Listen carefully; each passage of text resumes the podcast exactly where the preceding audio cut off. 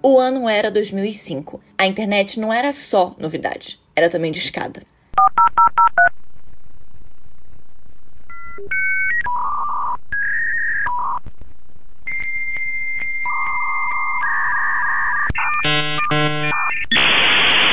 A febre eram as salas de bate-papo e as comunidades do Orkut. Quem não era da comunidade, eu odeio acordar cedo. Ou então, eu nunca morri na minha vida. Tirava selfie com uma cybershot, queimava CD no Nero e baixava música no ForShared, ou usava o Emule. O ponto de encontro dos adolescentes eram as lan houses ou cybercafés. Entrar na MSN, bater papo no UOL, postar foto no flogão, usar o MySpace, conhecer pessoas novas, conversar com os amigos. Mas nem todas as pessoas por trás das telas eram quem diziam ser. O episódio de hoje é o caso Bruna Leite Sena. Oi, pessoas, tudo bom? Primeiramente, sejam bem-vindos a mais um episódio do Sob Investigação. Nossas campanhas de arrecadação para ajudar o Sob Investigação a voltar para sua segunda temporada estão na descrição do episódio, assim como o Pix do podcast também. E eu queria agradecer aos apoiadores, o João e a Larissa, porque sem eles eu não teria conseguido o din-din para comprar um microfone, que é o que estava faltando para eu começar a gravar os vídeos para o YouTube. E eu quero é, agradecer em especial a Larissa, porque a Larissa, mais do que apoiadora, acabou virando uma amiga e ela tá me ajudando muito na identidade visual para a segunda temporada, tá me ajudando com as ideias. E além de tudo, aguenta ainda os meus mais dois minutos de áudio. Então é isso. Larissa, muito obrigada. Bora para mais um caso? Hey, você se interessa por crimes reais, serial killers, coisas macabras e tem um senso de humor um tanto quanto sórdido? Se sim, você não está sozinho. Se você precisa de um lugar recheado de pessoas como você, Venha conhecer o podcast Pátria Amada Criminal. Todas as semanas tentamos entender o pior da humanidade. Nesse processo a gente ri, chora, fica brava, fofoca, porque afinal de contas é assim que a gente fala quando está entre amigos. Suas novas melhores amigas trevosas estão aqui no Pátria Amada Criminal. Bruna Leite Sena morava no distrito de Icoaraci, em Belém do Pará, a uns 20 quilômetros do centro, com mais ou menos 200 mil moradores criada pela avó Elizabeth da Silva Cardoso Leite, que tinha Bruna como uma filha. Em 2005, Bruna tinha 15 anos. Ela, assim como praticamente todos os adolescentes da época, iam muito no Malan House para entrar na internet. Eu já não era mais tão adolescente nessa época, eu já tinha uns 20 anos, já tinha um filho, gente. O meu filho mais velho é de junho de 2005, eu juro. 2005 parece, pelo menos para mim, que foi ontem mas já foram há 17 anos atrás. A Bruna, ela ia muito numa lan house que ficava na Praça Matriz de Coaraci para entrar no bate-papo. E foi em uma dessas salas de bate-papo que ela conheceu Marcelo Luthier Gomes Sampaio, de 33 anos, técnico em informática. Eu não encontrei informação de que se a Bruna sabia ou não sabia da idade do Marcelo. A Bruna, ela era muito fã do Legião Urbana bastante a primeira vez, sempre a última chance.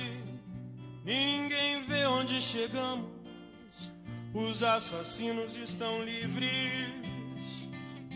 Nós não estamos. Muito fã, assim como eu mesma sou. E foi essa paixão pela Legião Urbana que fez com que ela fizesse amizade com Marcelo. O Marcelo, sabendo que a Bruna se interessava por tudo que envolvia o Legião Urbana, marcou com ela um encontro, sob a desculpa de ter vídeos inéditos da banda. Aí, óbvio, ela ficou super interessada, afinal de contas, que menina de 15 anos apaixonada por uma banda não ia querer ver vídeos inéditos da banda que ela amava de paixão. No dia 17 de setembro de 2005, o Marcelo e a Bruna se encontraram. Para sair de casa, a Bruna disse para a avó que ela iria numa feira de um livro num, com um colega que ela disse que se chamava Carlinhos. A Bruna, ela encontrou com o Marcelo numa loja de conveniência Select, no posto Shell, que ficava em frente a um supermercado ali perto da onde ele morava, na Travessa 14 de Abril, no São Brás, em Coaraci, em Belém, um pouco depois das uma da tarde. Aquele dia, 17 de setembro, era aniversário do Marcelo. Elan Gonçalves Mateus estava trabalhando normalmente naquela manhã no dia 18 de setembro de 2005, na região do supermercado Yamada Plaza, que é um mercado, inclusive, que existe ainda hoje, ele faz parte do grupo mais barato e tá no mesmo lugar, gente. Até hoje fica no mesmo lugar, na esquina da Travessa 14 de Abril com a Avenida Governador José Malcher. O Alan, ele trabalhava como gari. Por volta de quase 10 da manhã, numa caçamba de lixo, em frente ao supermercado, o Elan encontrou um saco, como aqueles sacos de transporte de trigo, de farinha, aqueles bem grandões. Então ele encontrou esse saco reforçado. E dentro deles, desses sacos, ele encontrou, amarrado com fio de nylon, em posição fetal e sem roupa nenhuma, o corpo de uma menina. Imediatamente, ele liga para a polícia. Era a Bruna. Após alguns exames, como o necroscópico, foi concluído que a causa da morte teria sido asfixia mecânica com constrição externa do pescoço. A Bruna foi torturada. A hora da morte calculada entre 1 e 20 da manhã daquele mesmo dia 18. Havia traços de relação sexual vaginal e anal, sem sinal nenhuma de violência, mas com indicação de que o ato teria ocorrido após Bruna já estar morta. Ela tinha ferimentos na parte anterior do pescoço e três feridas na mandíbula. Na conclusão do laudo pericial consta, abre aspas, a crueldade realizada durante a prática do homicídio e maneira engenhosa arquitetada pelo assassino para livrar-se do corpo. Fecha aspas. A investigação policial começou. Foram requisitados ao Ministério Público mandados judiciais que permitiram à polícia descobrir e-mails e conversas online entre Bruna e Marcelo. A perícia do celular de Bruna mostraram ligações de Marcelo. A partir daí, a quebra do sigilo telefônico e dos e-mails de Marcelo também foram pedidos. Durante a investigação, uma pessoa que se identificava como Anjo Vingador começou a ligar para a polícia e repassar informações. Segundo o Anjo Vingador, ele seria um amigo do assassino de Bruna, que, inconformado com o crime, resolveu contar à polícia detalhes de tudo para ajudar na elucidação do caso. Mas no dia 7 de outubro, Marcelo foi preso temporariamente o retorno da quebra do sigilo telefônico dele confirmou que Marcelo era um informante anjo vingador e que, apesar de algumas informações fornecidas serem verdade, a maioria era mentirosa e com a clara intenção de desviar a atenção dele ao criar um assassino fictício. O álibi dado por Marcelo seria de que ele teria ido ali para um motel com uma mulher que ele se negou a dizer qual era o nome da mulher. E aí ele teria ficado ali no motel com ela entre 10 da noite e 2 horas da manhã. Primeiro, ele negou que ter matado a Bruna. Ele sim teria encontrado com ela, teria ido com ela até o apartamento dele. Eles ficaram só ouvindo música até mais ou menos umas sete da noite. E aí, depois desse horário, um amigo do Marcelo, que ele também não sabia o nome inteiro, assim, incrível. Esse homem, ele tinha problemas com nomes. Ele não sabia o nome do amigo, ele não sabia o nome para a mulher que ele tinha saído. Ele tinha um sério problema com nomes. Ele tinha conhecia esse cara somente como Duca. E aí o Duca teria saído com a Bruna. Conforme o depoimento da dona Elizabeth, né, a avó da Bruna, né, que criava, né, tinha a Bruna como filha, ela disse que o Marcelo já havia ligado para a casa dela um mês antes do crime. No próprio dia do crime, ele ligou novamente, alguns minutos depois que ela já tinha saído. Ela perguntou né, no telefone o que, que ele estava querendo com a neta dela. E ele respondeu que estava procurando a Bruna porque queria passar para ela ali umas fotos do Renato Russo. Na delegacia, o Marcelo contou mais sobre o, o tal do Duca. O Duca seria de Brasília, seria um amigo antigo dele, um amigo antigo, mas que ele não sabia o nome completo, não sabia onde morava, não sabia onde ele trabalhava, se ele trabalhava, da onde o Duca vinha, ele não sabia nada, mas ele era amigo muito antigo. O Marcelo teria conhecido esse tal de Duca em 2000, quando né, o próprio Marcelo havia morado em Brasília. Em 2001, o Duca teria matado um homem. E aí o Marcelo ficou com medo dele e tal, optou por não contar para a polícia, ficou quieto na dele. Mas depois ele já mudou a data do tal assassinato que o Duca teria cometido para 1996. Então teria acontecido cinco anos antes. Não teria sido mais 2001, já seria 96. O Duca, do nada, ali em setembro né, de 2005, apareceu em Belém, do nada. E aí pediu pro Marcelo arrumar uma menina virgem para ele por 500 reais. Então, do nada, virou cafetão. Do nada, assim. Foi, clicou, virou outra profissão que ele tinha. Aliciava meninas para sexo. O Marcelo perguntou se a Bruna queria o dinheiro. Mas aí ele conta que, primeiramente, a Bruna não quis. Depois de uns dias, ela teria concordado, dizendo querer uma aventura com um homem mais velho. E aqui eu quero deixar bem claro: em nenhuma das conversas que a polícia é, localizou e encontrou é, entre o Marcelo e a Bruna foi averiguado qualquer menção sobre isso. Mas aqui eu acredito, tá? Uma opinião minha, pessoal, de que o que ele estava tentando fazer era, obviamente, na minha cabeça, óbvio, tá?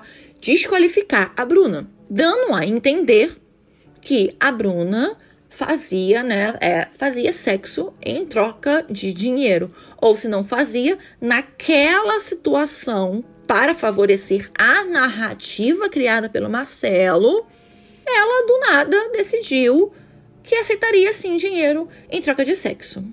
No dia 17, o Duca ele teria ido até o apartamento na Travessa 14 de Abril por volta de umas seis e meia da noite num Ford Fiesta. Lembrando que primeiro ele disse que eles teriam ficado até as sete da noite ouvindo música. Agora ele já está dizendo que não, o Duca foi lá no Ford Fiesta, passou na porta, tá? O Duca não subiu no apartamento, tá? Passou na porta e pegou a Bruna na porta. Seis e meia da noite mais ou menos ali, 5 da manhã, o Duca passou no apartamento de novo e aí ele deixou alguns sacos com o Marcelo e dizendo ali que seriam sacos de uma encomenda. Como os sacos cheiravam muito mal depois de um tempo, Marcelo decidiu jogar fora no lixo logo de manhã ali, por volta de nove, nove e meia da manhã.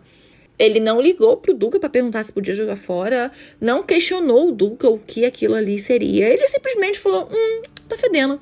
Ah, o que eu posso fazer? É meu? Não. Eu tenho permissão para mexer? Não, mas eu vou jogar fora assim mesmo. Um vizinho chamado Francisco Jorge chegou inclusive a ajudar a carregar o saco, porque o Marcelo estava com muita dificuldade de carregar. E aí, quando ele perguntou o que tinha no saco, né, porque estava cheirando já mal, o Marcelo respondeu que era um cachorro morto. A perícia é, recolheu sangue no colchão da cama do Marcelo e, após o exame de DNA, foi confirmado que o sangue era da Bruna. Na denúncia ao Ministério Público, a polícia relata que o Marcelo e a Bruna foram é, da loja de conveniência até o apartamento a pé. Lá, ele asfixiou e torturou a Bruna. Ele lavou o corpo e fez sexo com a Bruna já morta. Ele a amarrou com fios de nylon e colocou dentro de três sacos de polietileno, que são aqueles sacos bem grandes, sabe? Você bota farinha, bota açúcar. Bem aqueles brancos, bem enormes. E aí costurou os sacos à mão para se livrar do corpo. Ele abandonou uma numa caçamba de lixo em frente ao supermercado.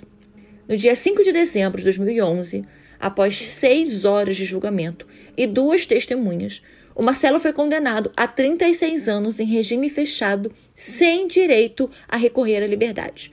Foram 30 anos pelo homicídio, 3 anos por ocultação de cadáver e 3 anos pelo crime de vilipêndio de cadáver, devido à forma que o corpo da Bruna foi descartado. A defesa ainda tentou ali é, é, seguir uma linha né, da semi-imputabilidade, alegando que haveria um laudo é, psicológico que dizia, né, que, que é, fundamentava, né, essa linha de defesa, mas o juiz não acatou o pedido, né, e aí esse pedido reduziria a pena do Marcelo, mas o juiz não acatou, então é, é foi mantido, né, os 36 anos.